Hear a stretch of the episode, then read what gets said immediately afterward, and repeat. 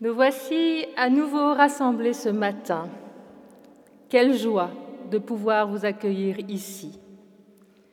Quelle joie de revoir des visages connus. Quelle joie de voir aussi de nouvelles personnes parmi nous.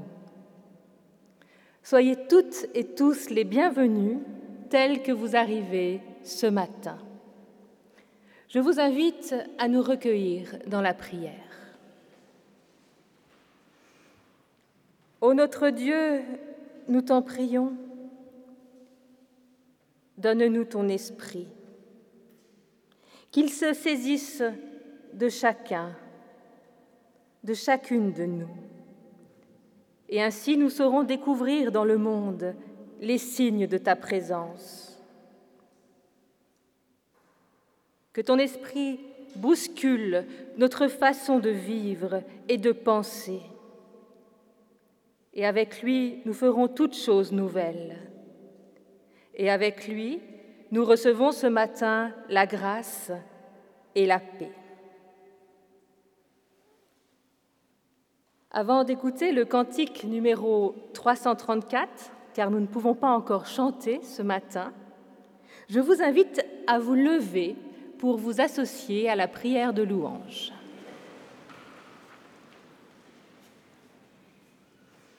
Seigneur, merci pour l'harmonie du monde. Merci pour cette paix à l'horizon, bien au-delà de tout espoir, qui nous précède et nous attend. Merci pour tant de rythmes divers, tant de couleurs mêlées, tant de voix différentes, tant de timbres et de langues. Merci pour l'harmonie du monde, dans la richesse de sa diversité. Merci pour ce monde en marche, en mouvement, en attente, en enfantement, qui s'agite et bouillonne sans cesse, où tout meurt et renaît sans fin. Merveille de ta création, où toujours la vie rejaillit. Et les dissonances, les cris, les pleurs, les haines, les malheurs, tu ne les oublies pas. Mais tu marches au-delà, plus loin que le mal et la mort. Tu marches devant nous en dépassant nos peurs, nos fautes, nos silences, nos morts. Au-delà de toute souffrance, au-delà de toute injustice, plus loin que tout fatalisme, tout conformisme, tout désespoir, tu marches devant nous. Et par ton amour, tu tires à toi le monde. Sois la force qui nous transforme, qui nous libère et qui nous unit. L'eau de joie qui déborde dans les déserts d'ennui. La flamme au fond des couloirs d'ombre. Le vent qui ébranle les murs où meurt la vie. Sois l'amour qui nous guide au chemin de ton règne. Amen.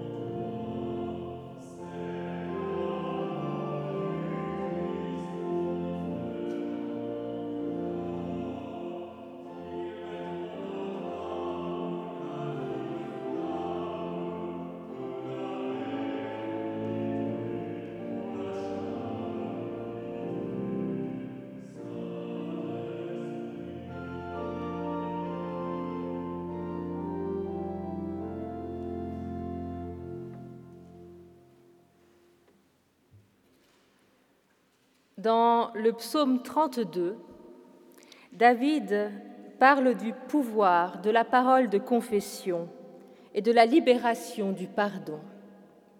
Écoutons-le. Tant que je me taisais, mes os se consumaient. Je gémissais toute la journée. Nuit et jour, ta main sur moi pesait. Ma vigueur se desséchait comme au cœur de l'été. Je t'ai avoué mon péché, je n'ai pas couvert mon forfait. Mes offenses, je les ai confessées. Et toi, tu as enlevé la faute de mon péché. Je vous invite à nous recueillir dans la prière. Notre Dieu, notre Père, nous voulons être devant toi ce matin, dans la vérité de notre humanité. Tu sais tout le poids de nos fautes, de nos manquements, de nos erreurs, de nos oublis. Tu connais nos lâchetés et nos paresses. Tu n'ignores rien de nos peurs ni de nos aigreurs. Tu vois aussi ces fardeaux dont nous n'avons jamais parlé, que nous traînons et qui nous accablent. Dans l'intimité de notre cœur, dans le silence, nous voulons maintenant te déposer ce qui nous pèse.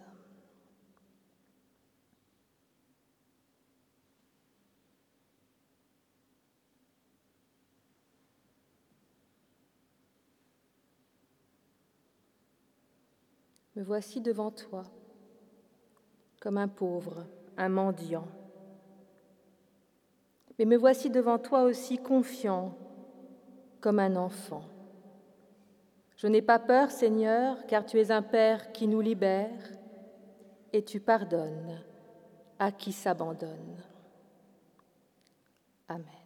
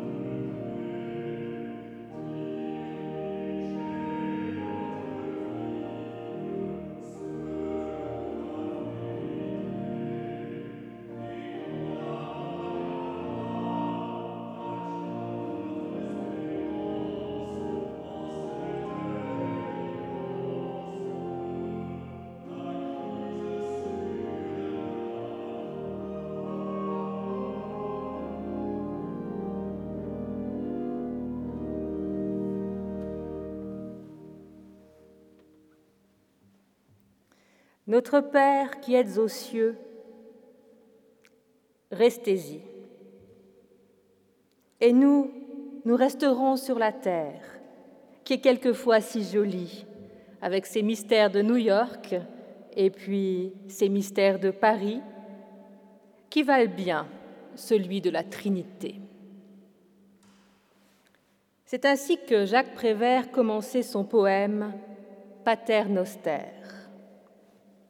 Notre Père qui êtes aux cieux, restez-y.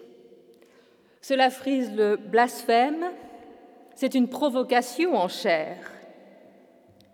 Mais honnêtement, je me suis dit que cela traduisait une certaine posture que l'on retrouve parfois dans notre Église. Que Dieu surtout n'intervienne pas dans nos affaires. Oh, il arrive que nous l'appelions à la rescousse quand rien ne va plus. La prière devient un appel à l'aide. Dans ces moments-là, nous aurions envie de croire que Dieu peut tout, vaincre la mort, la maladie, nous tirer de tout danger. Mais le reste du temps, quand ça va, on se débrouille. Où est Dieu? Croyons-nous vraiment à sa présence efficiente dans nos vies? Est-ce que nous croyons vraiment en la présence de son esprit, de son souffle en nous et parmi nous? Ou n'est-ce qu'à Pentecôte qu'il est invité à nous rejoindre, juste le temps d'un week-end prolongé? Et puis, il peut retourner au ciel parce que nous, nous avons tant à faire sur cette terre et nous n'avons pas vraiment envie qu'il intervienne. Surtout pas les semaines où le consistoire se réunit. Il faut dire que pour une institution, laisser la place au souffle de l'esprit, c'est inviter un trublion dans ses assemblées, ses réunions, et ses commissions. Parce que l'accueillir, cet esprit, c'est accepter d'être humble et remis en question. C'est accepter de ne pas tout baser sur notre propre volonté, ce qui impliquera certainement de consacrer plus de temps au discernement personnel et collectif ainsi qu'au véritable dialogue. Sommes-nous prêts à laisser un peu d'espace au souffle de Dieu, à ne pas nous en tenir seulement à nos vues humaines, à nos réflexions, à nos émotions, mais à laisser notre intelligence être éclairée? Sommes-nous prêts à nous laisser inspirer en vue du bien commun, à être déplacés. Je rêverais d'une séance du consistoire ou d'un conseil de paroisse qui commencerait par une heure de silence. Alors, surtout pas pour faire taire qui que ce soit, mais pour écouter Écouter ce qui en nous est de l'ordre de la conviction sereine, ce qui nous semble juste, bon, et éprouver cela au cœur du silence. Oui, une heure pour essayer de se mettre au diapason de l'Esprit de Dieu et pour se mettre à l'écoute de ses mouvements intérieurs. Si c'était de ce lieu-là que l'on parlait ensuite, si c'était de ce lieu-là que l'on débattait ensuite, alors peut-être que l'on donnerait une chance à l'Esprit Saint de se sentir le bienvenu dans nos réunions. Et peut-être que nous pourrions alors assumer des conflits féconds. Il me semble que dans notre Église, nous avons parfois du mal à traverser les conflits. Mais si nous voulons assumer notre statut d'Église pluraliste, multitudiniste, dans notre monde en pleine reconfiguration religieuse, il va bien falloir apprendre à vivre l'unité qui assume la conflictualité. Vous le savez, notre tradition réformée doit se réinventer dans une société en pleine mutation. Et en même temps, nous devons rester fidèles à la beauté de notre tradition. Cette tension entre innovation et tradition traverse aujourd'hui toutes les églises réformées. Et si nous voulons rester multitudinistes, c'est-à-dire ouverts à toutes et à tous, oh, il faut bien admettre que parfois nous sommes bien au chaud dans nos communautés et que certains d'entre nous caressent le rêve d'une Église congrégationnaliste sans l'assumer vraiment. Alors entre l'attachement légitime au passé et le désir d'innovation, entre le désir d'ouverture et de préservation, comment ne pas se sentir un peu tiraillé? Dans ce contexte que ça parle, que ça discute, que ça s'inquiète et que les points de vue se confrontent, cela n'a rien de surprenant. Nous sommes une Église qui amorce une nouvelle réforme, ou en tout cas une transition. Et pour vivre cette transition, nous allons devoir apprendre à entrer en conflit sans nous faire trop de mal, à assumer la conflictualité dans toutes les instances de notre Église et en nous également. En effet, n'y a-t-il pas en chaque croyant une conflictualité inhérente à sa relation à Dieu? Rares sont ceux qui, donnent à Dieu leur vie à 100%. N'y a-t-il pas en chaque croyant une part de lui-même qui a envie de demander à notre Père de rester aux cieux? Une part qui n'a aucune envie d'être réveillée et de se laisser véritablement transformer par l'Esprit Saint. Qui parmi vous n'a jamais connu des moments de lassitude, des jours où vous n'avez plus envie d'aller au culte ou à une réunion. Des jours où vous n'arrivez plus à y croire, où la prière vous ennuie et la Bible aussi. Cela peut arriver et cela fait partie de la vie de foi. Dans ces moments où Dieu semble bien haut dans le ciel et que nous nous sentons bien à plat sur terre, nous avons besoin de frères et de sœurs qui tiennent debout, à côté de nous, et qui nous redonnent de l'énergie par leur seule présence. Et j'espère de tout cœur que vous avez déjà pu faire cette expérience d'une communion qui ravive votre confiance et votre espérance. L'expérience d'une fraternité amicale qui vous aide à passer un cap difficile. Mais à contrario, la relation avec nos frères et nos sœurs, au lieu d'apaiser un conflit intérieur face à Dieu ou une crise spirituelle, cette relation aux autres peut parfois aggraver le conflit et la crise et nous priver du peu de souffle que nous avions encore. Sommes-nous conscients que dans notre manière de vivre en Église, par nos comportements, nos choix et nos attitudes, nous pouvons implicitement décourager l'esprit, l'empêcher de venir nous revitaliser? C'est une idée que l'on retrouve à deux reprises dans le Nouveau Testament. On la trouve dans le texte le plus ancien de Paul, de Paul dans sa première épître aux Thessaloniciens. Et on retrouve aussi cette idée dans un écrit plus tardif de l'école paulinienne, la lettre aux Éphésiens. Dans le premier texte, il est écrit n'éteignez pas l'esprit.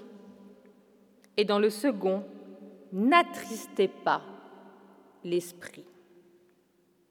Je vous lis le premier texte donc, qui se situe à la fin de la première lettre aux Thessaloniciens, au chapitre 5, juste avant les salutations finales. Ainsi donc, encouragez-vous mutuellement et contribuez à la construction de l'autre comme vous le faites déjà.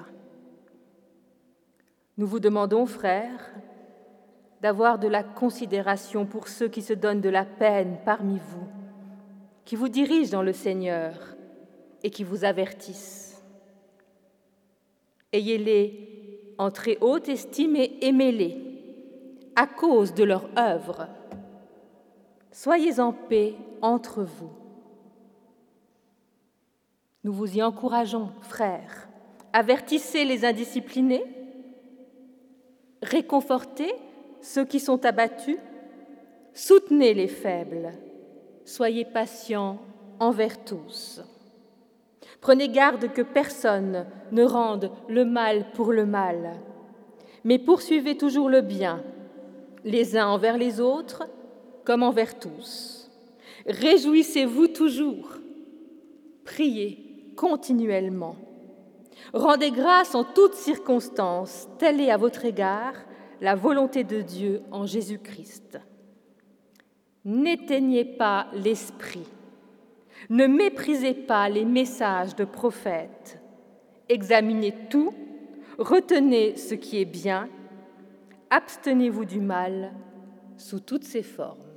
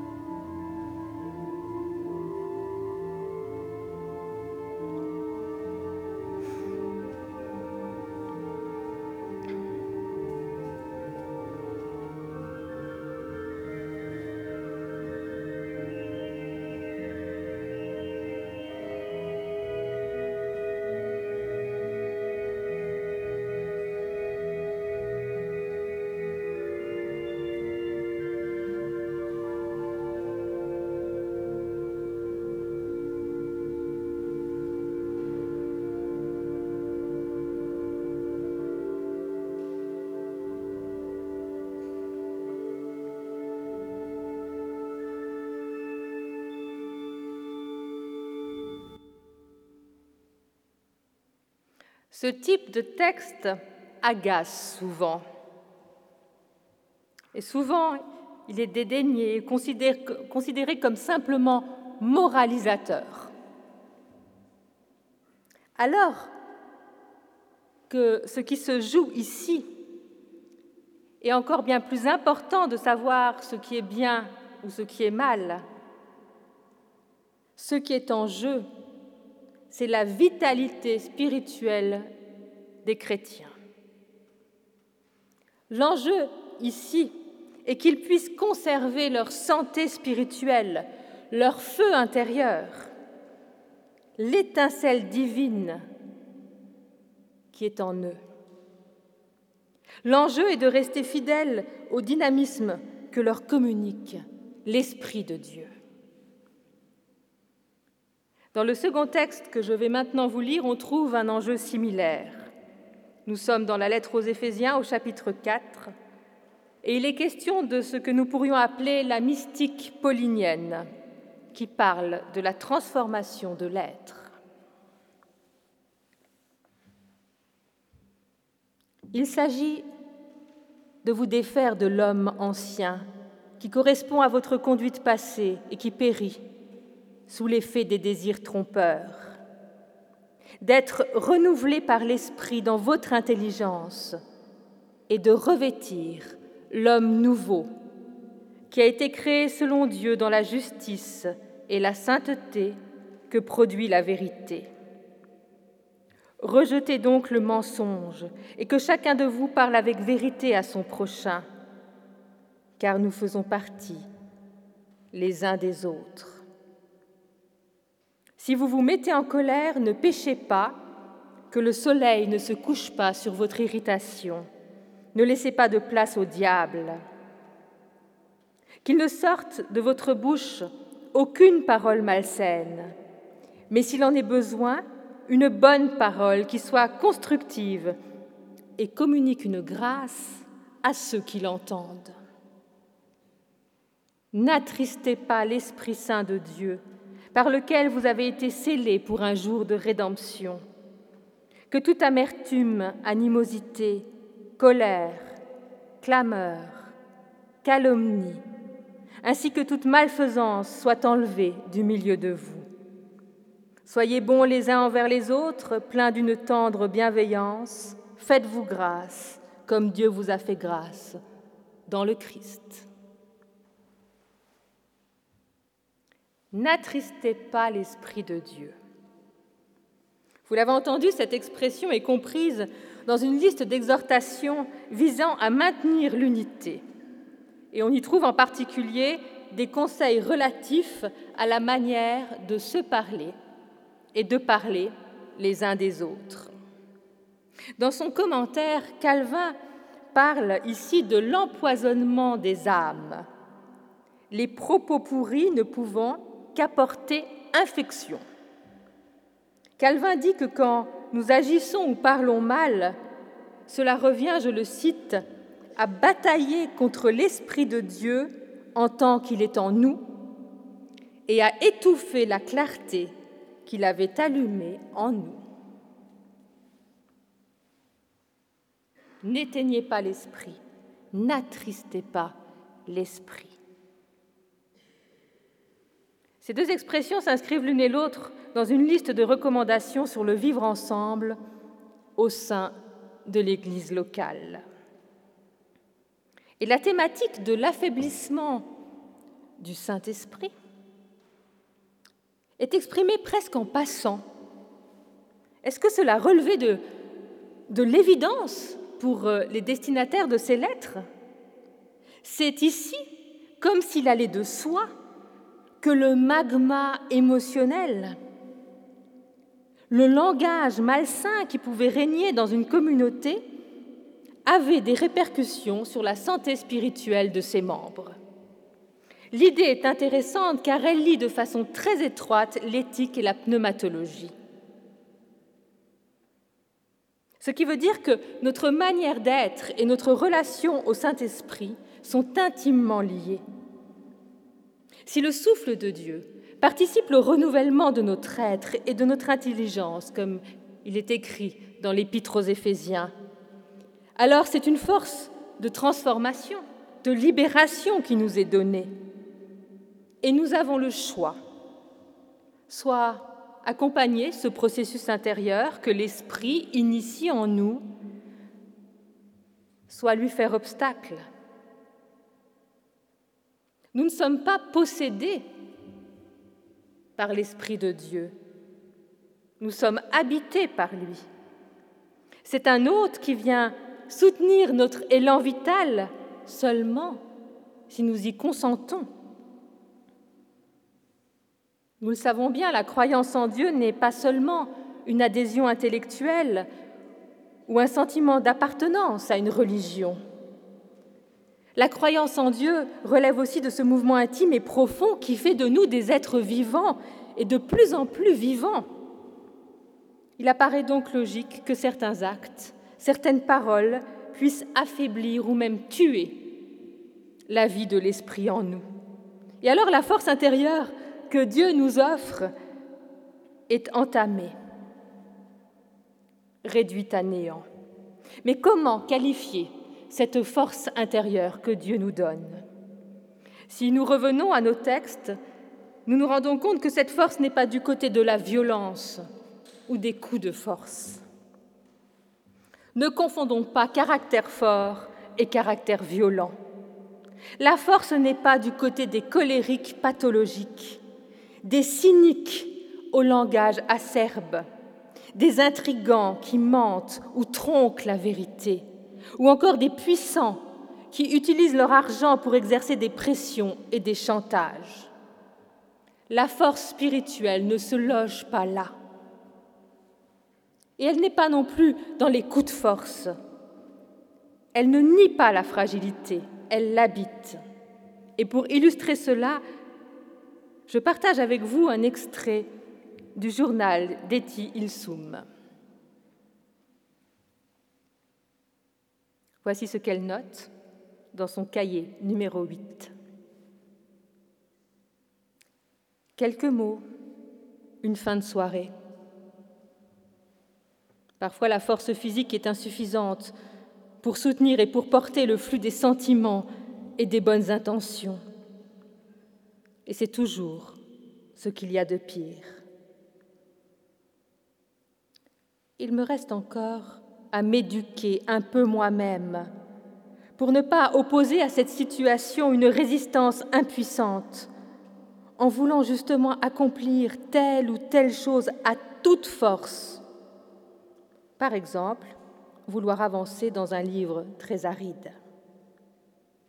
Je dois à présent me contraindre à lâcher prise et à oser rester seule face à ma faiblesse et être exactement cette créature fatiguée et pas très inspirée que je suis en cet instant précis. Et rien de plus. Bonne nuit. La force du Saint-Esprit nous soutient justement quand nous sommes des créatures fatiguées et pas très inspirées, et que la seule chose que nous devrions faire est d'avoir la sagesse d'aller dormir. Dieu ne nous demande jamais d'épuiser nos forces et de nous croire tout-puissants, mais il nous invite à nous appuyer sur lui quand nous sommes confrontés à nos limites et il nous donne la force de les accepter, de les apprivoiser. Il vient fortifier notre endurance. Mais alors si cette force n'est ni de l'ordre de la violence, ni de l'ordre d'un coup de force, comment la définir? Eh bien je pense que la force de l'esprit dépasse les limites de notre matérialité, de ce qui se voit, de ce qui se conçoit à mesure humaine. Elle est cette puissance qui balaye les lourdeurs du passé pour nous jeter vers l'avenir. Elle est cette puissance qui renouvelle nos forces et qui nous permet de nous ressaisir au cœur des épreuves. Elle est cette puissance de résurrection en nous, dès aujourd'hui, qui ne peut se déployer, pour reprendre le terme de Calvin, que dans la clarté.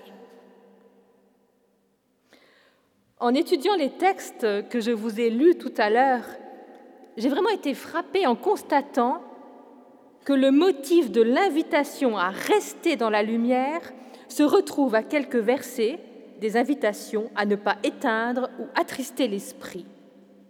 Ainsi, nous lisons dans la première aux Thessaloniciens, Vous êtes tous fils de la lumière et fils du jour.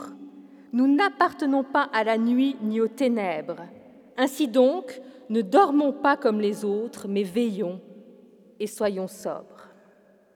Et on retrouve également ce motif du vivre dans la lumière dans la lettre aux Éphésiens, à quelques versets de celui qui encourage à ne pas attrister l'esprit. Et nous lisons dans les Éphésiens que personne ne vous trompe par des discours vides, car c'est pour cela que la colère de Dieu vient sur les rebelles.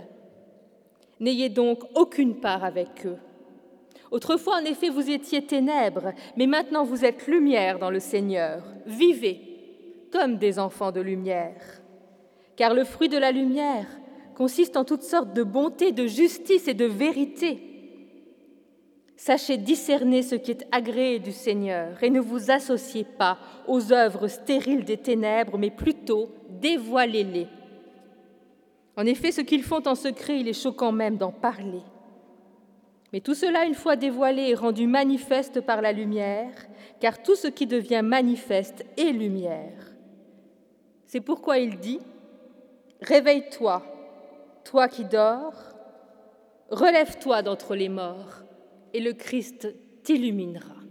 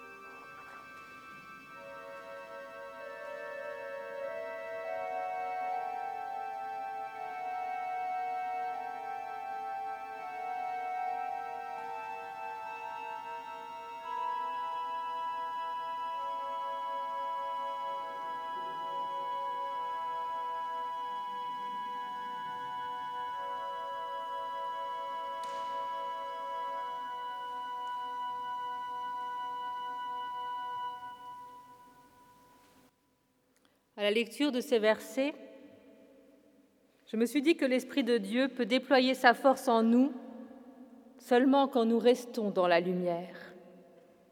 Et nous avons toujours le choix. Nous pouvons ne voir que le négatif, nourrir l'amertume et le ressentiment, ne plus endormir la nuit. Ou nous pouvons voir ce qui est négatif, nous énerver, nous attrister, mais décider de ne pas ressasser ce qui nous plonge dans l'obscurité. Nous pouvons toujours décider de rechercher la bonté, la justice et la vérité plutôt que de nous nourrir de polémiques malsaines et de mauvaises pensées. Alors je l'avoue, il est parfois plus facile de contempler les obstacles et de ressasser des paroles perfides. Parce que les ténèbres de notre monde peuvent être fascinantes. C'est assez fascinant, c'est sidérant de voir comment un être humain peut en écraser un autre comment le mal peut se déchaîner, comment il est possible de se vautrer dans l'injustice et la vulgarité. Bon, pour cela, il suffit de regarder les nouvelles. Mais une fois passé le choc des images, à nous de décider si nous voulons rester dans la sidération, devenir moralement faible et spirituellement asthénique, ou si nous voulons vivre dans la lumière, dans la clarté, et invoquer l'Esprit pour qu'il nous aide à lutter contre tout ce qui détruit et avilit l'être humain, contre tout ce qui avilit et affaiblit notre être et nous fait perdre le sens des relations saines et constructives. S'ouvrir à l'Esprit de Dieu, c'est s'ouvrir à toujours plus de lumière, même et surtout au cœur des ténèbres. Alors je crois que au cœur de notre monde, eh bien notre belle tradition réformée peut aujourd'hui, entre tradition et innovation, continuer avec pertinence à défendre un humanisme éclairé par la lumière de Dieu. Je crois qu'elle a toujours pour vocation de porter un message d'amour de l'humain, celui d'un respect inaliénable de sa qualité d'enfant de Dieu. Et je crois que notre tradition eh bien, a toujours pour vocation d'encourager à une quête permanente de clarté et de sagesse au cœur de notre société. Mais pour cela, nous avons besoin que chacune et chacun d'entre nous prenne soin de la lumière qui lui a été confiée de cette étincelle divine qui ne demande qu'à rayonner et prendre sa place. Saint-Esprit qui êtes en nous, restez-y. Amen.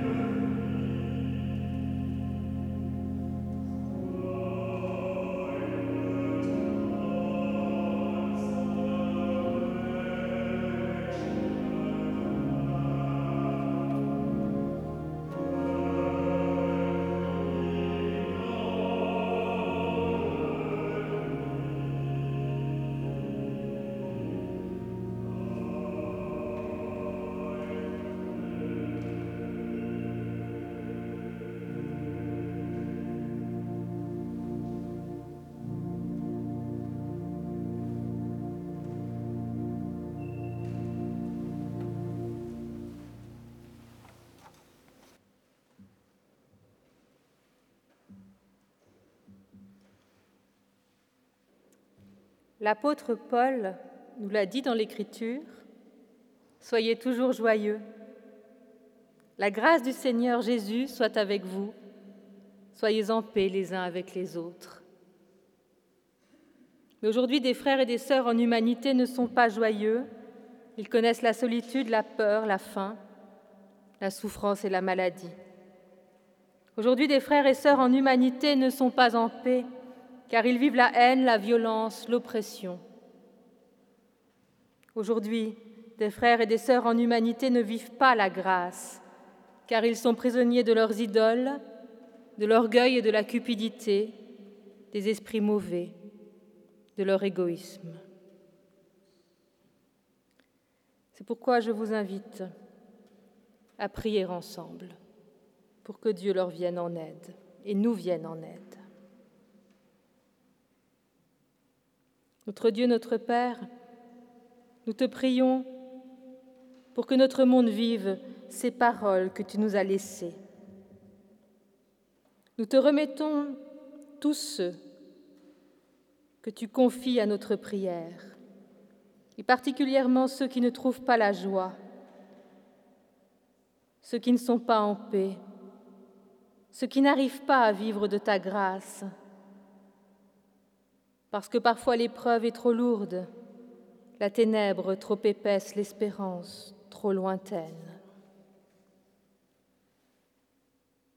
Nous te remettons les chefs des peuples et les fonctionnaires pour qu'ils aient à cœur de promouvoir la justice et la paix. Nous te remettons les chercheurs et les médecins pour que tu les soutiennes et les inspires, qu'ils trouvent, qu'ils guérissent et qu'ils relèvent. Nous te remettons les familles et les communautés pour qu'elles soient des lieux de partage d'amour, et de réconciliation. Nous te remettons notre Église pour qu'elle proclame et vive ta justice et ta libération.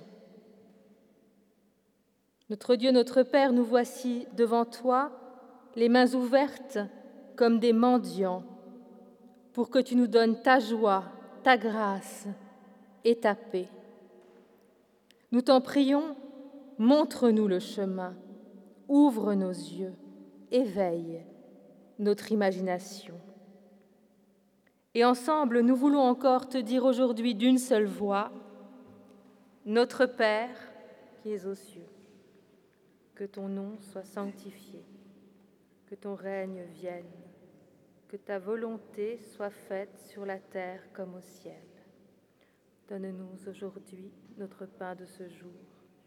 Pardonne-nous nos offenses comme nous pardonnons aussi à ceux qui nous ont offensés. Et ne nous laisse pas entrer en tentation, mais délivre-nous du mal, car c'est à toi qu'appartiennent le règne, la puissance et la gloire au siècle des siècles. Amen.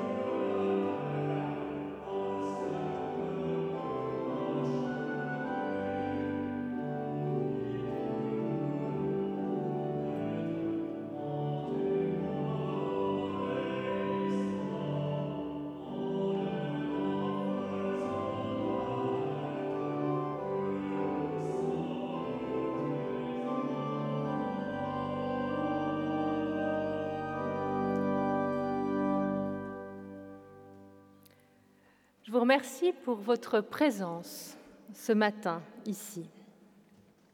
Merci d'avance d'être très respectueux des distances quand vous quitterez votre place après le dernier morceau d'orgue. Vous pourrez déposer votre offrande dans un panier à la sortie. Merci d'avance pour votre générosité. Je tenais à remercier Sandrine Landau et toute l'équipe de l'accueil, grâce à qui nous avons pu vivre ce culte dans les meilleures conditions possibles, même si ça reste un petit peu étrange. Merci également à Vincent Evna qui a magnifiquement accompagné aujourd'hui encore euh, notre célébration. Et merci à notre invité du jour, le chanteur Geoffroy Perruchou, qui, par la qualité de sa prestation, nous a presque enlevé tout regret de ne pas avoir pu chanter. Une annonce pour euh, les paroissiens de l'Arve, des Eaux Vives et de Champel-Malagnou. Des cultes seront organisés dès la semaine prochaine dans vos temples mais nous nous retrouverons tous et toutes ici même pour tous les cultes de l'été le matin à 10h. Et le soir, c'est à Champel que vous pourrez vous réunir. Alors ce jeudi à 12h30, il y aura un office du milieu du jour à la chapelle des Maccabées. Et dimanche prochain, ici même, vous retrouverez Sandrine Landau et Emmanuel Roland. Et à 10h30, dimanche prochain, c'est Marc Pernaud qui présidera le culte au temple de Malagnou. Pour celles et ceux qui aiment lire, je vous rappelle deux rencontres parce que voilà, certaines activités reprennent.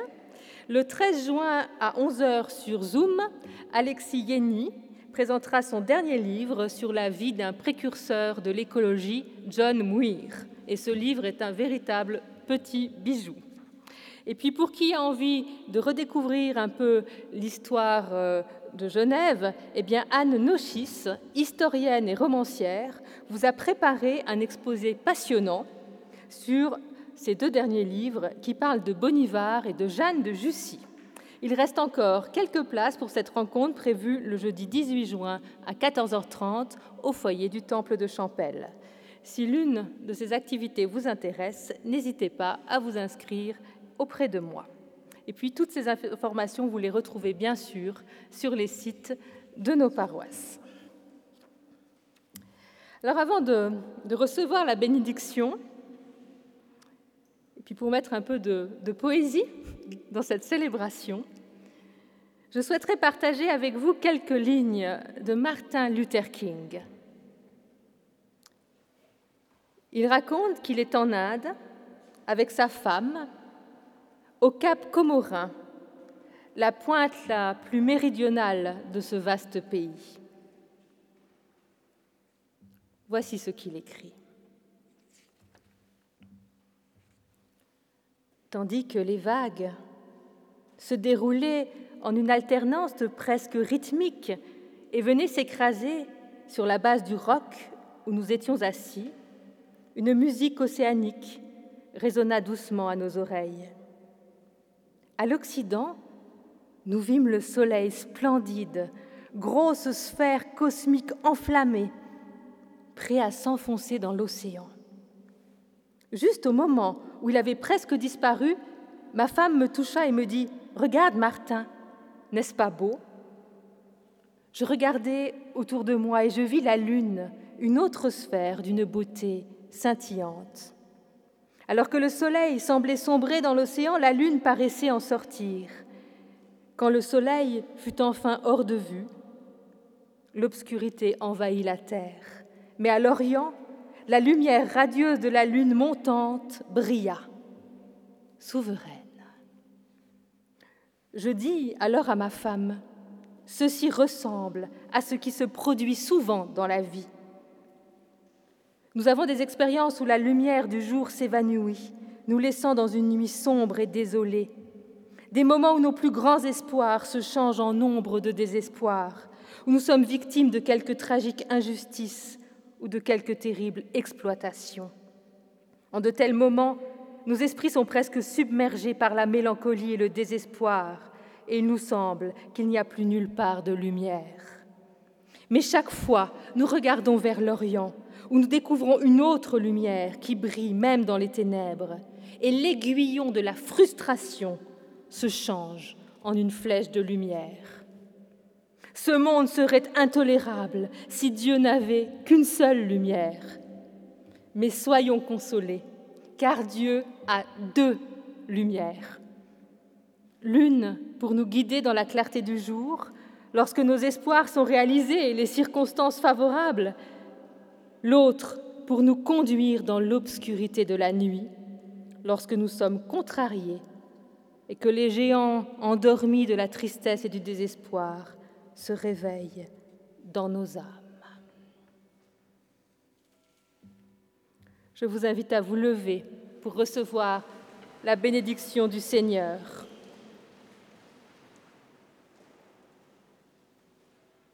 Que le souffle de Dieu vous entraîne sur son chemin de lumière, qu'il inspire vos paroles et vos actes. Il est l'Esprit consolateur. Allez dans sa joie. Il est l'Esprit de recréation. Allez vers le vivant. Et que la paix de Dieu vous accompagne ainsi que ces deux soleils. Amen.